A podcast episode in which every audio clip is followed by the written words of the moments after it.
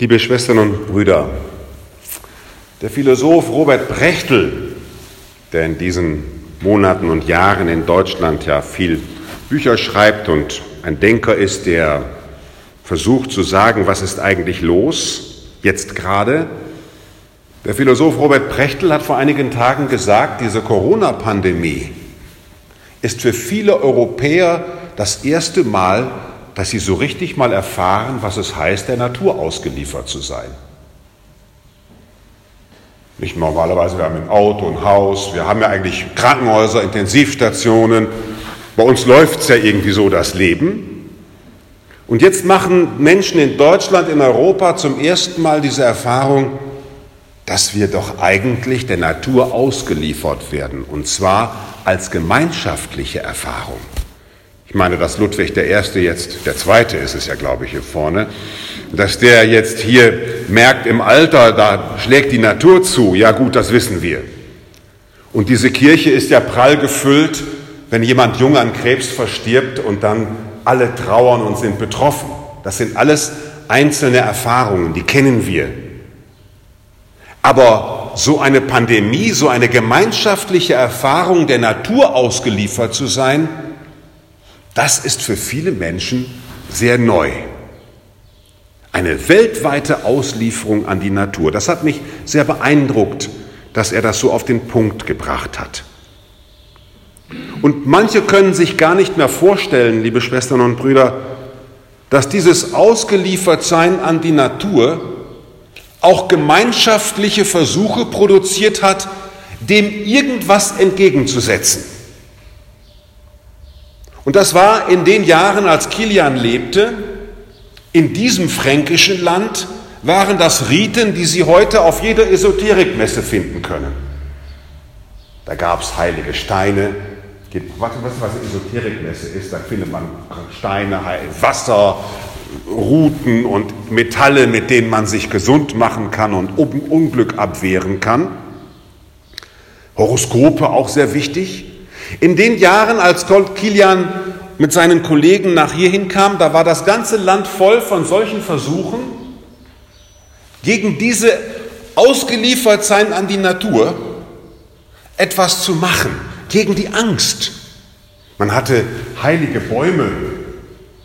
Man musste zu den heiligen Bäumen gehen und zwei Stunden darunter stehen und dann würde dieser Baum einen schon beschützen. Man hatte heilige Wasserstellen. Man hatte alles Mögliche, um etwas zu haben gegen die Angst, gegen das Ausgeliefertsein an diese Natur. Und dann kommen diese Menschen ins Frankenland mit einer neuen Botschaft. Die kommen aus Schottland. Also die konnten nicht hier Germanisch. Ich weiß nicht, ob man damals schon Fränkisch so sprach. Ich weiß es nicht genau. Jedenfalls konnten die diese Sprache nicht. Die kamen als Ausländer. Die kamen von Schottland, also Schottland heißt, die mussten dann über den Ärmelkanal als Wandermönche. Und jetzt fragt man sich doch, was hatten die erlebt, dass die in jungen Jahren, als sie so jung waren wie ihr, als die gesehen haben, da gibt es etwas anderes als so Naturmittel gegen die Natur. Natur, Heiligtümer gegen die, gegen die Natur. Da gibt es etwas anderes gegen die Angst.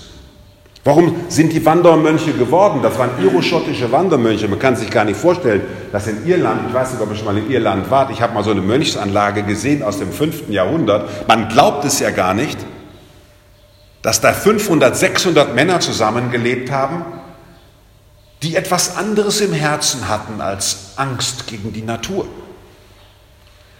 Was hatten die genau im Herzen? Was war deren Erfahrung? Deren Erfahrung war, dass die ganze Natur, in der wir leben, eine Grundgrammatik hat. Die Natur, in der wir leben, vom Baum über den Stein, über den Berg, das Meer, den Wind, bis hin zum Virus, der ja eigentlich gar kein Lebewesen ist. Also ich habe ja nicht gut in Biologie aufgepasst, was ein Virus ist, aber es ist ja nur so ein, so ein Teil Habt ihr, weißt du ungefähr, wie ein Virus funktioniert? Das ist so ein kleines Naturteilchen, das sucht sich dann irgendwie ein Wirt in der Zelle und versucht dann da weiter sich zu entfalten. Das alles ist ja Natur.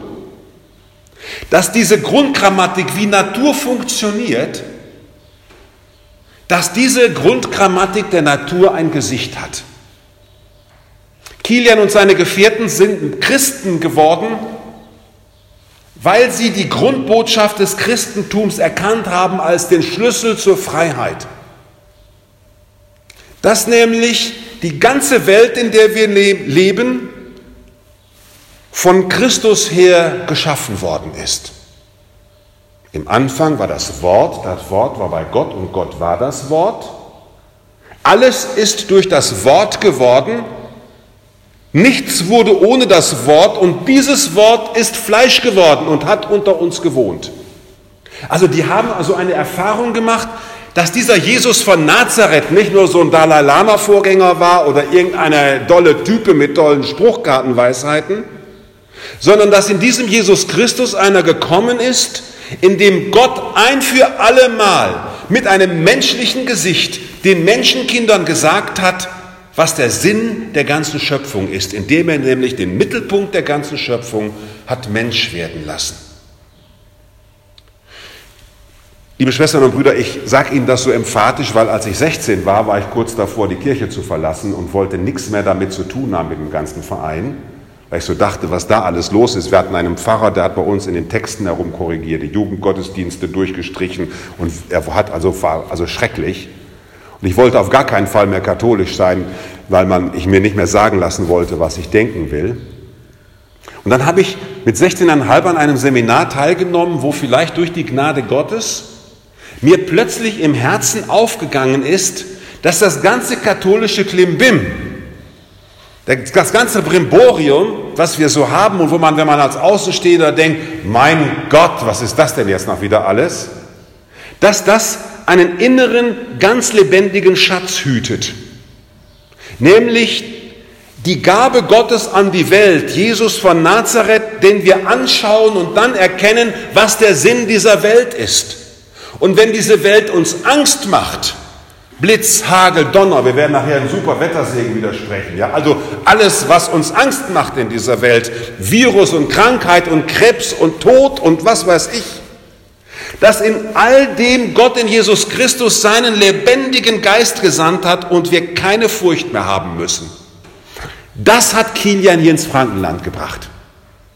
Da kamen freie Leute, die haben sich die heiligen Stätten angeguckt ihrer Vorfahren, haben gesagt, das ist aber toll, dass ihr da einen heiligen Stein macht. Dann machen wir mal einen Altar raus. Und auf den Altar, dann legen wir euch mal ein Brot und wir verkünden, dass in diesem Brot von diesem Stein die Botschaft kommt, fürchte dich nicht. Dass von diesem Brot, von diesem Stein Gott euch so nahe kommt, dass ihr vor nichts mehr Angst haben müsst. Nicht mal mehr vor Kirchenaustritten. Nicht mal mehr vor Missbrauchsskandalen. Nicht mal mehr vor dem Klein-Klein, was es wahrscheinlich hier auch gibt. Wahrscheinlich sind hier nicht nur Heilige versammelt in Mädelhofen. Jeder hat ja auch so einen kleinen Dämon in sich sitzen.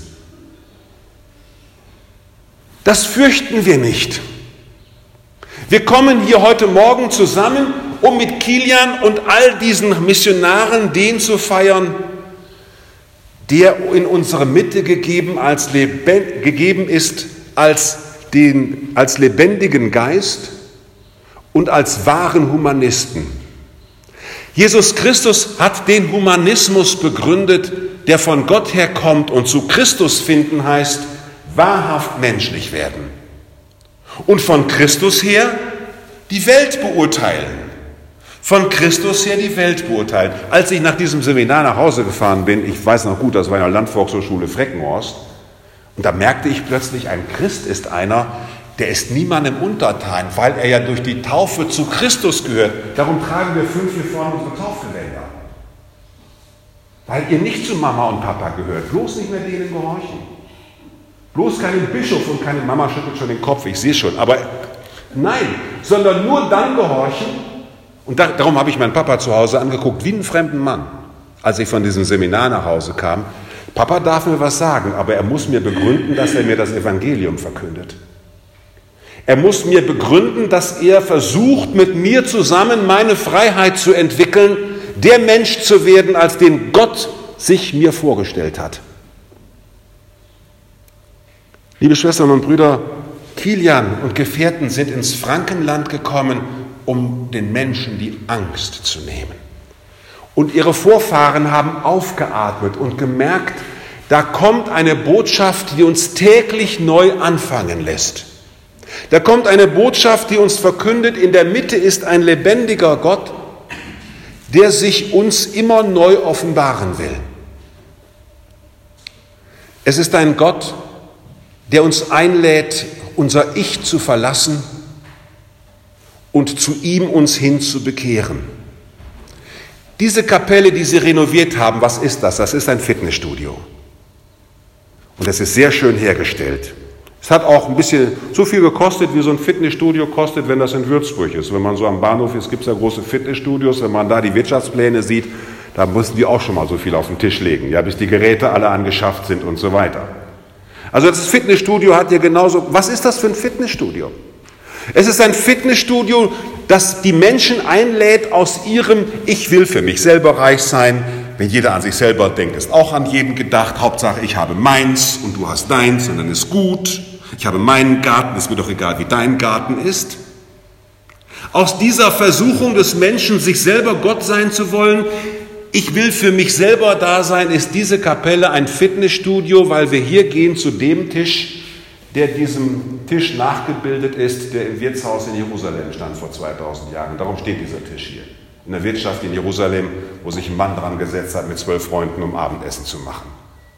Und an diesem Tisch hat er nämlich nicht gesagt, nehmt und esst, das tut mir so gut, dass ihr das alle macht, sondern nehmt und esst, das bin ich für euch. Diese Kapelle ist in Mädelhofen ein Fitnessstudio, in die die Menschen reingehen, die trainieren wollen, dass keiner glücklich wird für sich, sondern dass man nur glücklich wird, wenn man einen anderen glücklich macht. Und dass so wenige heute da sind, ach, ich muss an dem Mikrofon stehen, das ist aber schön. Ja, dann kommen Sie doch mal ein bisschen näher, mal ein bisschen früher. Ich mache einen Podcast, Sie können das heute Nachmittag nachhören im Internet. Dass die und Sie sehen ja, dass wenn die Menschen nach hierhin kommen, dass wir hier trainieren können, aufzuhören, das zu sein, was uns von allen Seiten vorerzählt wird. Denk du an dich, dann denken die anderen an sich. Wenn jeder an sich selber denkt, ist auch an jeden gedacht, bis hin zur selbstorganisierten Bestattung. Da muss man sich am Ende auch noch selber wegmachen. Liebe Schwestern und Brüder, Kilian ist in dieses Land gekommen, um uns die Freiheit zu bringen, mit der Natur umzugehen und miteinander. Er hat eine Botschaft gebracht, eine Botschaft der Versöhnung und der Verzeihung. Das ist schwer genug zu leben. Wahrscheinlich auch in Mädelhofen wird es Nachbarn geben und Häuser, wo man noch so viel läuten kann. Man findet noch nicht sofort wieder zueinander, weil man tausend Geschichten hat. Und trotzdem ist dies ja ein Ort, an dem wir jeden Tag neu trainieren, dass wir geschaffen sind nicht für uns selbst, sondern zur Ehre Gottes und zur Ehre unserer Mitmenschen. Dies, liebe Schwestern und Brüder, in Zeiten zu leben, in denen manche Ängste Leute dazu bringen, die Ego-Fahne wieder hochzuhalten. Hauptsache Deutschland. Tok, tok, tok. Hauptsache katholische Kirche. Tok, tok, tok. Die Kirche ist doch nicht für sich selber da. Hauptsache dieses und jenes. Nein, Hauptsache der Mitmensch. Dann ist es egal, ob der grün oder blau, ob der von Iro-Schottland kommt oder wie ich aus dem westfälischen Münsterland. Wir sind zusammengeführt in Christus, der uns als sein neues Volk beruft, eine Gemeinschaft der Hoffnung zu sein. Die Mädelhofner warten auf sie. Und wenn Sie heute dann nach Hause gehen und die nächste Woche leben, dann können Sie schon anfangen, das ganze Dorf zu verwandeln. Da sind sich jetzt heute schon so viele, Menschen wieder Hoffnung zu machen, Menschen zu sagen, hey, ja, es gibt viele Fragen, aber gehen wir doch zu Christus, der sie uns beantworten will. Lassen Sie uns, liebe Schwestern und Brüder, an diesem Festtag des heiligen Kilian ganz neu wieder von diesem Tisch des Wortes die Botschaft vernehmen, die Kilian verkündet hat.